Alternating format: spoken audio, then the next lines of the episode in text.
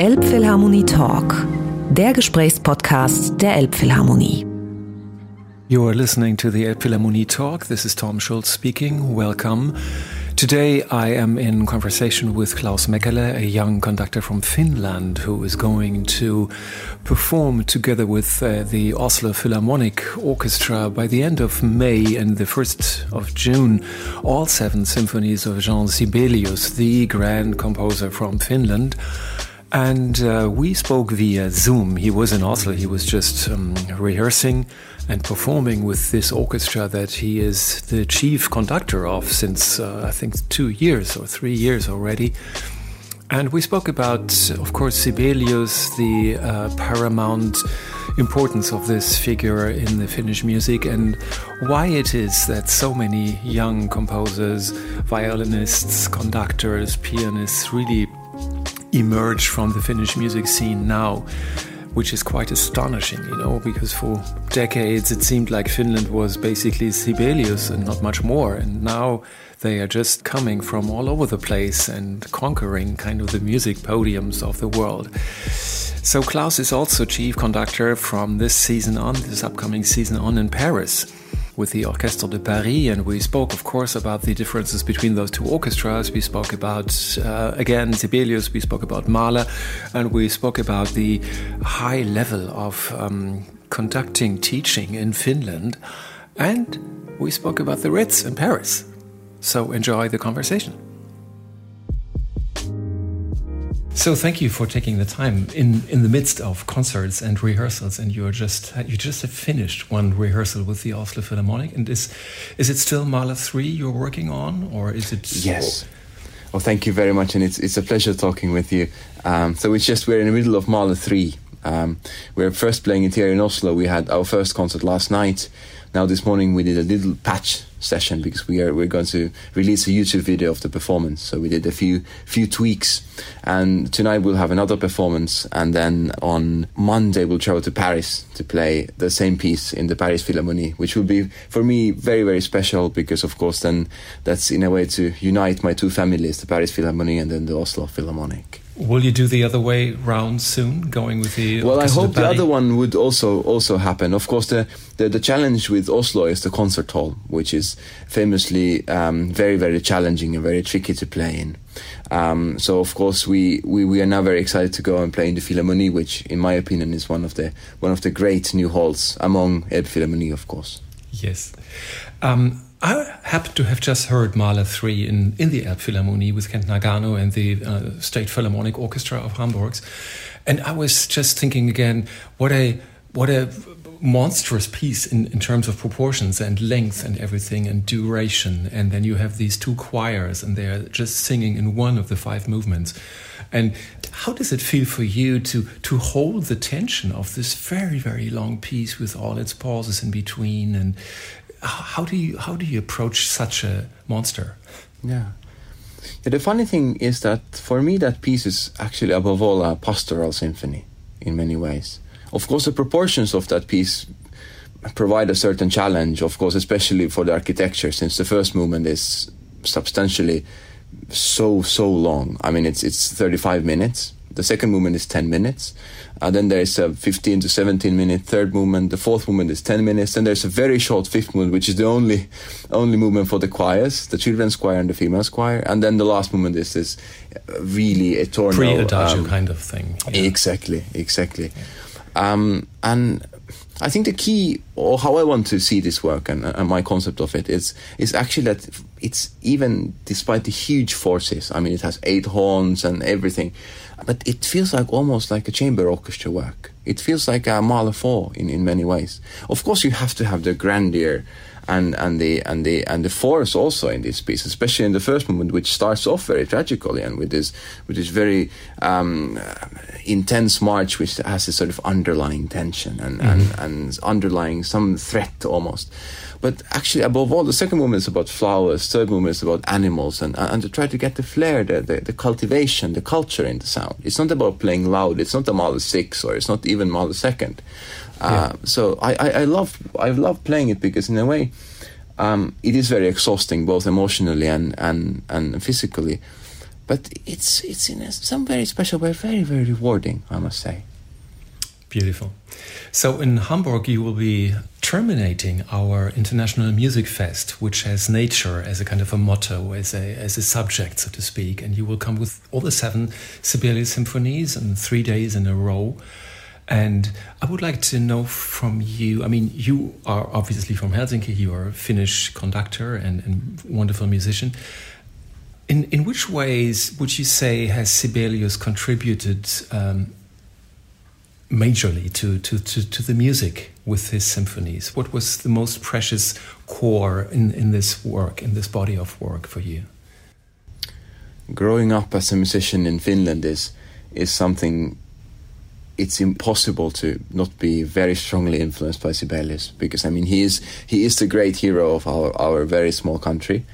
And the way how he he was able to unite people with his compositions from the very start is something very very special. It's music which which speaks very directly to you, and it's music which has great variety, and I think that makes also this wonderful journey cycle of of seven symphonies such a special one because it's you start off with this with this late romantic, you know, it may, may, contain traces of late romanticism and, and some Germanic, some Russian music, mm-hmm. but it already feels very genuine and very original. The first symphony is young man's passions and and disappointments and, and love and all of that and and then slowly from that point on he develops a language which he with he goes further and further with and the second symphony is already there's Italian sun there's also struggle in the second movement and heroic optimism at the end third symphony is a classic symphony uh, the fourth symphony is is very very personal extremely melancholic extremely Finnish in a way it's extremely pessimistic. It's for me one of the greatest symphonies ever written. Fifth Symphony is his uh, reaction to the European modernism. Uh, it's a piece which is very suddenly very bright after the very dark and earthy uh, Fourth Symphony.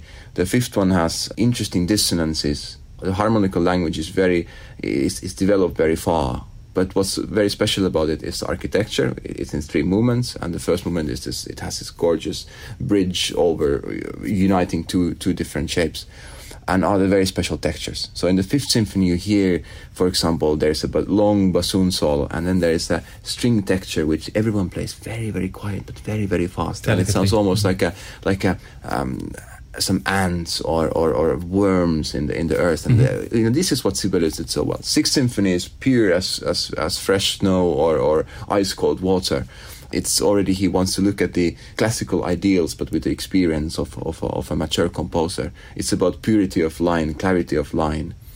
Uh, the, and the seventh is one of the greatest, most perfect symphonies ever. And in a way, Sibelius says everything in, in 20 minutes, what Mahler took one hour and 40 minutes to say in, in the third symphony. Yeah, that's one of the ideas I also had with Mahler. You know, in theater, we are so used to editing sometimes pieces. And with Mahler, I, I, I caught myself thinking, well, wouldn't it make sense to somehow gently edit Mahler 3 to to a handable size and that maybe even would improve the, the, the impact of the music? But of course it would be a sacrilege and nobody would ever dare doing it. But isn't it strange that we never do this with music but we do it with theater without any hesitation yeah, that's that's a good point. I mean, I think what's what's what must be. I'm I'm not a composer myself, and I have the greatest respect towards all all great composers. Um, but what must be one of the most difficult things is to have this idea of, or the proportion of you know between material and then the the architecture. Um, and I must say, Sibelius was a master of it. I must say, I never felt with Mahler that it would be overdue, even even though of course there is a lot. To be honest, I I agree with you to a certain extent. But with Sibelius, I think he was that was really one of his strengths.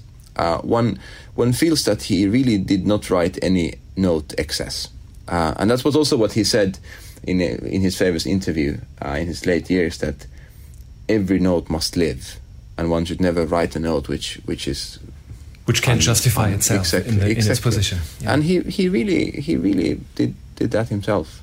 Yeah. We have uh, had uh, a history of Finland. It's it's a hundred and some odd years now. You know the independence of, of Finland, and of course it was always Sibelius who everybody would refer to.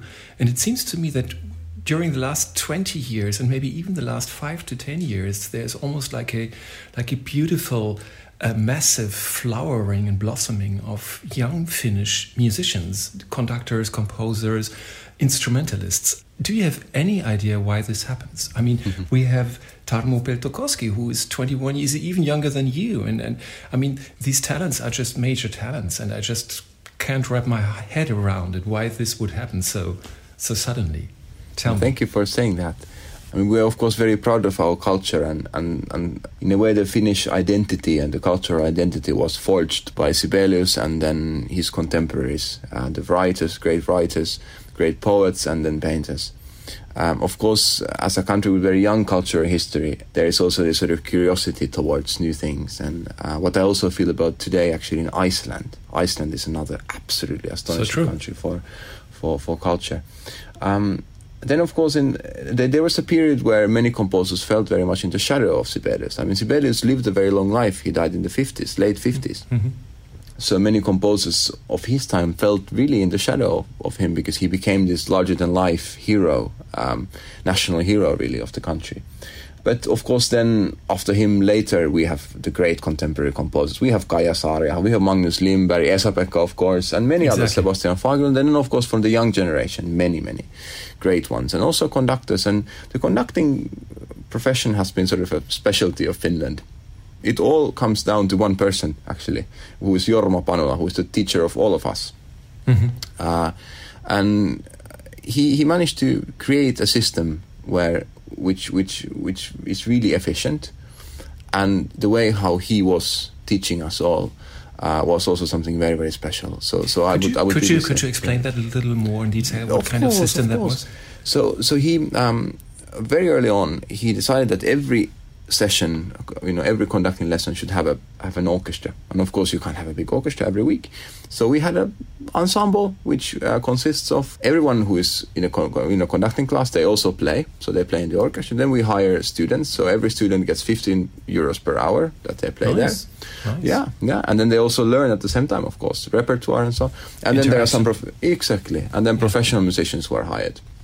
And then I remember that was the greatest thing for me to, you know, because every every Saturday we had a class lesson. We went there, we stood in front of the orchestra, and of course then it felt like, you know, it felt like the, the Vienna Philharmonic because it was the, you know, thing, the colleagues yeah. you were you were admiring from the from the orchestra and they were your student colleagues and, and, and everyone. And it was every Saturday it was very serious stuff.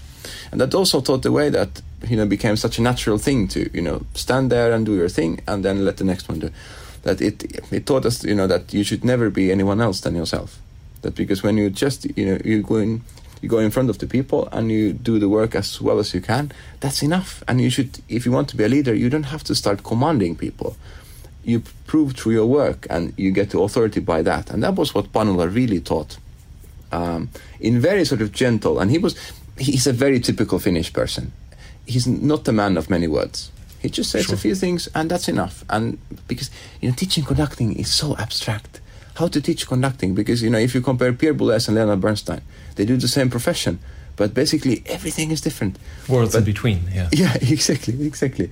But the way how Panula could could sort of encourage everyone to find their own way, but still sort of steer a little bit very carefully, that was that was very very special.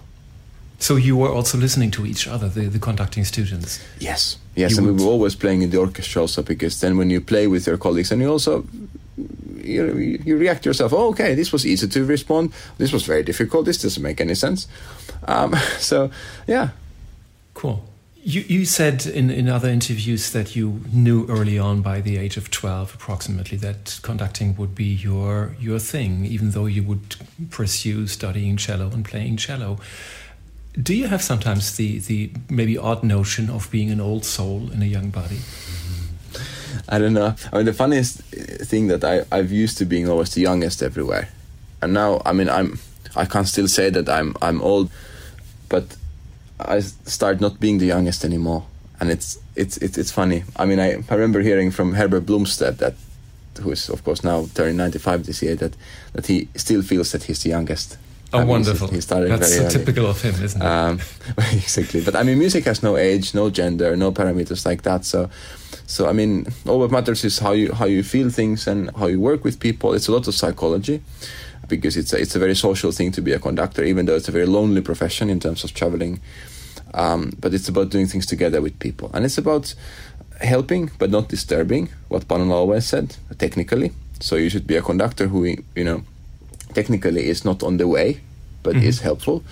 And then, above all, a conductor should try to make everyone play better than they usually do. Um, and then sometimes you need to, you know, pull very different strings in order to make people do their best. Sometimes you have to use very different psychological methods, trying to sort of, you know, but above all, you have to be just very sincere, open, and honest. Uh, because to be fake, that always you, you, you lose the game in the in the first. And instance. the musicians and are the first ones to recognize exactly. that. I mean, musicians to, to make recognize in, in, in five seconds if they realize, no, that's not authentic. You're dead. yeah, yeah. But still, I mean, being so young and you have started way earlier than now, and now you are what are you, twenty six or so? You were. Did you did you face uh, resistance in in uh, all the orchestra musicians probably who who felt well who is this young guy you know telling me how how to play, or would you just win them over by by the way you just described yourself being on the on the podium? Um, well, I never really encountered sort of resistance and of course, um, I think it must be from the teaching of Panula because he taught us to be in a way very efficient to the point, but then above all, you know, letting the, the musicians play in a way. Because I mean, of course, I'm being conducting is or being a conductor. I, you know, I have an opinion on every note. But my point is, if I stop after every note and say, you know, do like this and do like that, the musicians don't want to give me the the you know their best.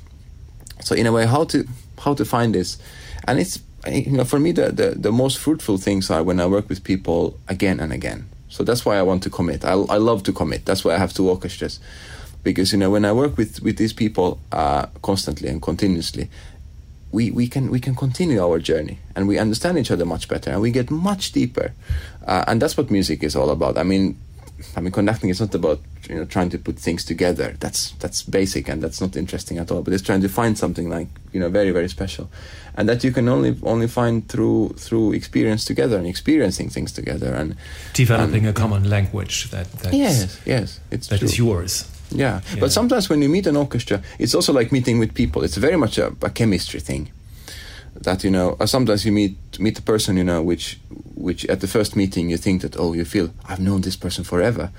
And sometimes it's the same with orchestras that that it suddenly clicks and you feel like oh wow I can do whatever I, I feel like I fly. And that's of course the best experience. But I never had difficult experiences. Of course sometimes things go better. You know sometimes you get to the point easily. Sometimes you, you need to find you know it takes more time to find the, the right way to, to, to get to your aim. But it's all about sort of adapting very quickly because you don't have much time. That's the problem. Yeah yeah you have to be very efficient the the connection with the Orchestre de Paris apparently was exactly what you described, like love at first sight. You you were playing together and it was clicking right from the start. Now you have your first season ahead of you with with the Orchestre de Paris, and what you're doing is you are combining contemporary music with the major scores of ballet russe, which is a wonderful idea. I think maybe everybody should have had that idea, but, but um, it's it's so obvious in a way and it, it's coherent i find because it, it really pays tribute to paris to the city where the ballet russe were you know performing and developing their skills and everything. And you you challenge the audience with with what's happening right now doing what ballet russe did back then with stravinsky and all these. So did this was just your was it just your own idea or would you develop that in a team or talk it through with laurent bayle or how did this come along?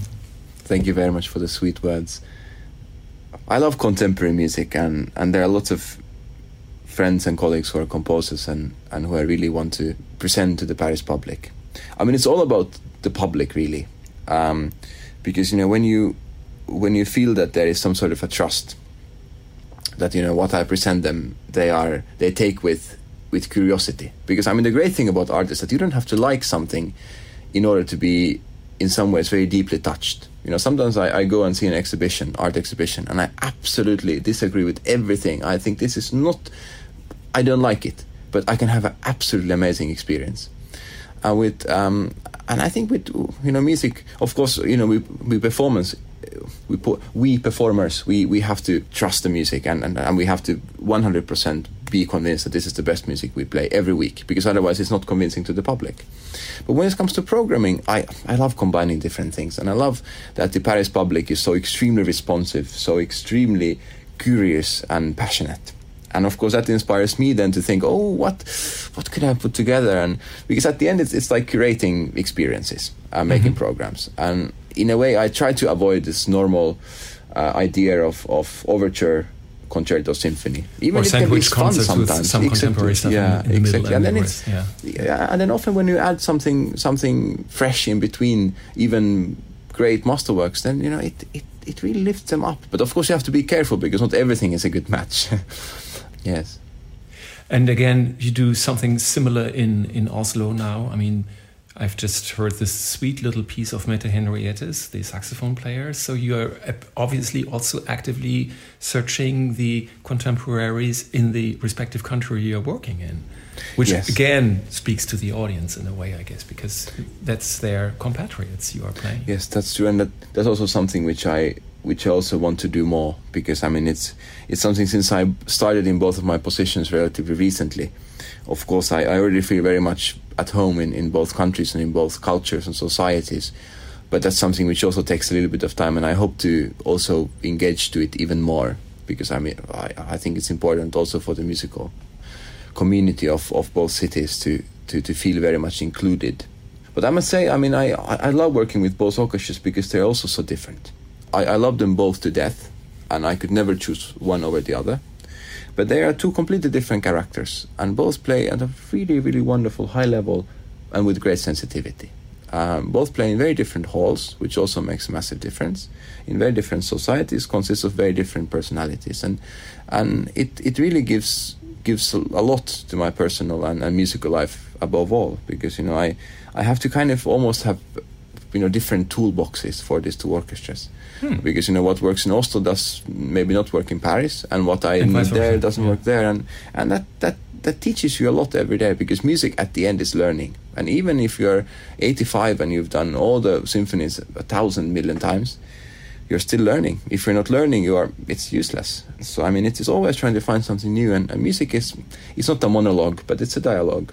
And when you play with musicians you trust and you admire and they feel like family then you, you might learn something hopefully how also. do you how do you get along language wise with the musicians? Is English the lingua franca for everything, or do you speak Swedish well, with the Norwegians and uh, English with the French, or do you speak French even with the French? What's well, to be honest, I, I I'm I'm I'm working on the languages. So now English is the language for both in in Oslo it's a very international orchestra, so mm-hmm. ideally the the language would be English, even if I would speak Norwegian. I I, I speak Swedish, so it's yeah. it's it's something I, I, understand. But the Norwegian dialects are also quite complicated, to be honest. So it's sometimes quite different from Swedish.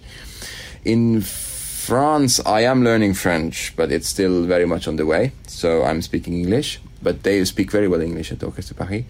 Uh, they understand, and that's also actually sometimes it's quite freeing not having to speak so much and and I always try not to speak too much because I mean speaking you know when you speak as a conductor in the rehearsal mostly it's a waste of time.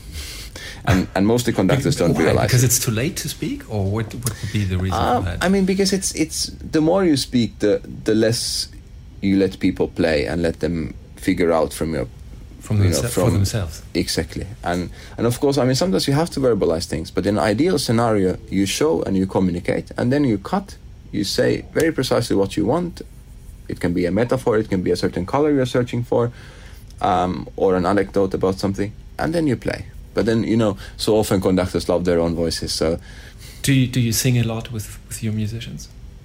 Yes, I mean singing is actually quite good, and I must say I do it a lot also, because I mean that's that's an easy way to somehow try to show how you would think of a phrase going or which kind of color you are you're, we're trying to get. So the vocal quality of instruments is still something that you are searching for when you're playing with musicians? Absolutely. I mean, since I'm a cellist in my in my heart and I still try to play a little bit, it's I'm a very sound orientated conductor, uh, and especially string sound. But but making all the instruments sound very singing is of course a very great priority. And I think that's also the slightly sad thing about you know today's world when chief conductors tenors are very short and and people change very much in general that uh, the sort of continuity of sound because building sound identity um, for an orchestra takes time. It doesn't happen in one two years. I mean you need i mean you need time and you need a lot of work and concentration. Uh, and that's something I, I want to build as much as i can you know within the time frame that sounds interestingly mature, like so much of what you say, because of course you could say, like in your mid 20s, you would rather be a little promiscuous in terms of uh, many orchestras, many different experiences, many flavors and colors and charms. And instead of that, you say, I, I really want to develop a language with this orchestra and a different language with that orchestra. That's unusual, isn't it? Or for you, probably it's totally normal, but. Uh, I mean, thank you for saying that. I mean, for me, it's, it's, it's just that's the most satisfying and sustainable way for me. So I, but it's it's also sometimes it's very nice to go on, you know, to do a one-off concerts. Now I was just in Cleveland and Chicago, and it was lovely. I loved it. And also with of course Cleveland, I've been many times, so that also starts feeling a little bit like you know you're there and they already know you and you know them, and then you can you don't have to sort of use half of the first week to kind of get to know each other. To um, introduce one yeah, another. Exactly. Yeah, yeah. Can you tell a little more about how it was playing in Chicago? I mean, they are going to to go. My Muti is going lead to leave next season. Is there an openness? Are they checking out conductors? Is there also a, a moment involved where you feel like, well, maybe they, they they will ask me or something? No, I mean, I try to think about music and not career. Uh, because if I would think about career, I would I would I would always uh, do choices on the wrong basis. Uh, so I went there to conduct and I had a great time with them. Wonderful orchestra, beautiful orchestra, great, great tradition, yeah, yeah. and and and they have you know legendary players still there. I mean, some of the you know because I I, I love old recordings, and you know to, to, to be able to hear people like Jay Friedman, who is still the principal trombone, was hired by Fritz Reiner, you know, it's ah, it's it's very special. So I mean, I went there to to have a have a nice week musically, and that's what I definitely had.